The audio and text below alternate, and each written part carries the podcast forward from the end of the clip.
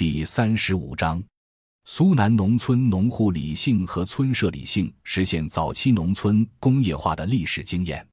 改革开放前，苏南的农村工业化在全国已经处于领先地位。一九七六年，苏南地区涉对工业产值十二点四四亿元，其中社办工业六点九六亿元，对办工业五点四八亿元。到一九七八年，苏南地区社对工业总产值已经达到二十六点零八亿元，占该地区工业总产值的百分之十九点四，占全国社对工业总产值的百分之六点七。苏南农村村社理性内部化处理外部性问题，是其早期实现农村工业化的比较优势。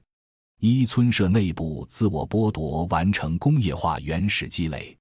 苏南农村工业化是承接城市产业扩散的农村工业化，其原始积累的资金要素积累主要来源于村社内部化的集体经济的积累，即在人民公社体制下，从农业抠出来的一部分资金。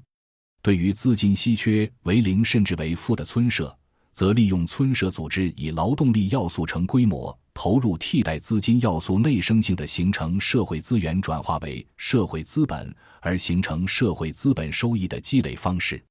劳动力要素方面，中国人口众多，农村本身就潜在的存在着过剩劳动力。小农村社的农户理性，使得农民愿意在农闲时以较低的劳动报酬从事兼业生产，保证了农村工业化所需的劳动力。而村社内部实行的工分制、先积累后复仇的分配制度，年底工分归户结算的方式，为工业化发展赢得了流动资金。土地要素方面，农村土地归集体所有。村集体拥有对村内土地用途安排的权利，农村工业化中的乡镇企业为集体所有，因此土地根本不必支付成本，却有无限的潜在供给。经营风险处置方面，村社成员依托共有的土地来共同分担经营风险。二、村社内部化机制构建收益公平分配。苏南农村工业化的原始积累是从全村资源和与村民生存相关的生产和生活资源转化而来的，因此形成的产业收益也因村社内部化机制实现内部公平分配。工业就业机会在村内公平分配。农村工业化早期，村内第二、第三产业提供的就业机会非常有限，村民很难有社区之外的就业机会。而工业就业机会又决定村民收入水平，因此，将有限的工业就业机会在村民间进行公平分配，就构成村内内部收益的公平分配。工农从业收益的社区内部平衡，尽管村社内部在就业机会分配上尽可能实现公平，但有机会务工的村民还是少数，多数人还得继续留在农村进行农田耕作。为了平衡村内务工与务农收入的差距，村集体内部一般通过以下两种方式进行协调：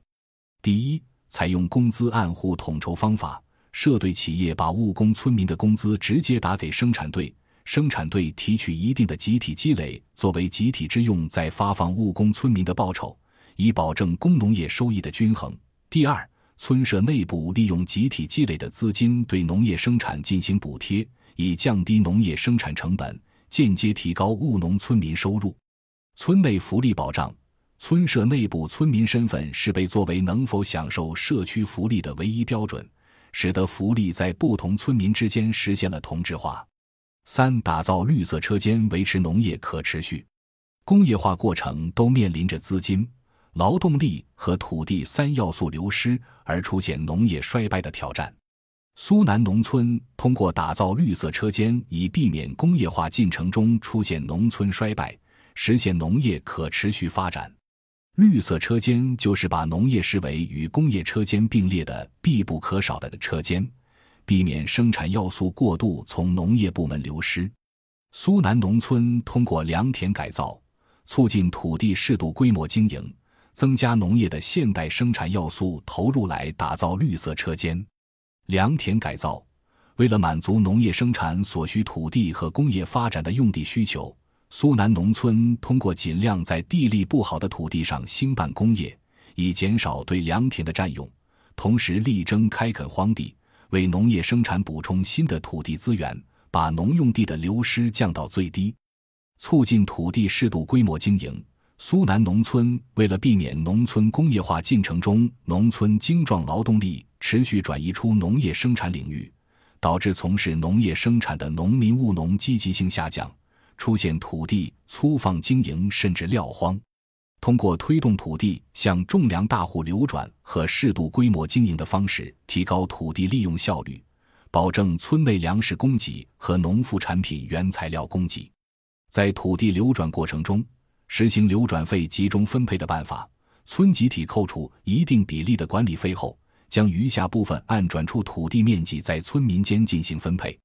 增加农业的现代生产要素的投入。苏南农村通过村社理性。依靠集体经济的理论，克服单一农户的规模限制，并通过农业机械、优良种子等现代生产要素的投入，有效促进农业生产，维持农业可持续发展。综上所述，中国小农社会的农户理性和村社理性，通过把外部性问题转变为家庭或村社内部的非交易关系，从而维持中国传统农业的可持续性。若从近年来在中国学术界占据主导地位的西方经济理论看，延续数千年的中国传统农业具有明显的二重性：一方面创造了巨大的生态和社会正外部性，另一方面并不能体现个体理性所追求的个人利益最大化。这被认为是中国长期处于稳态社会、不能进步到资本主义的内因。而当代中国人依据这个理论提出的效率优先的发展主义政策被套用到农业经济上，就只能是以西方现代化方式改造传统农业。诚然，按照这个理论给定的逻辑，则此类改造也具有双重性：只要以实现个人利益最大化为目标推进农业资本深化，也就同时必然会向生态和社会释放出巨大的负外部性。感谢您的收听，本集已经播讲完毕。喜欢请订阅专辑，关注主播主页，更多精彩内容等着你。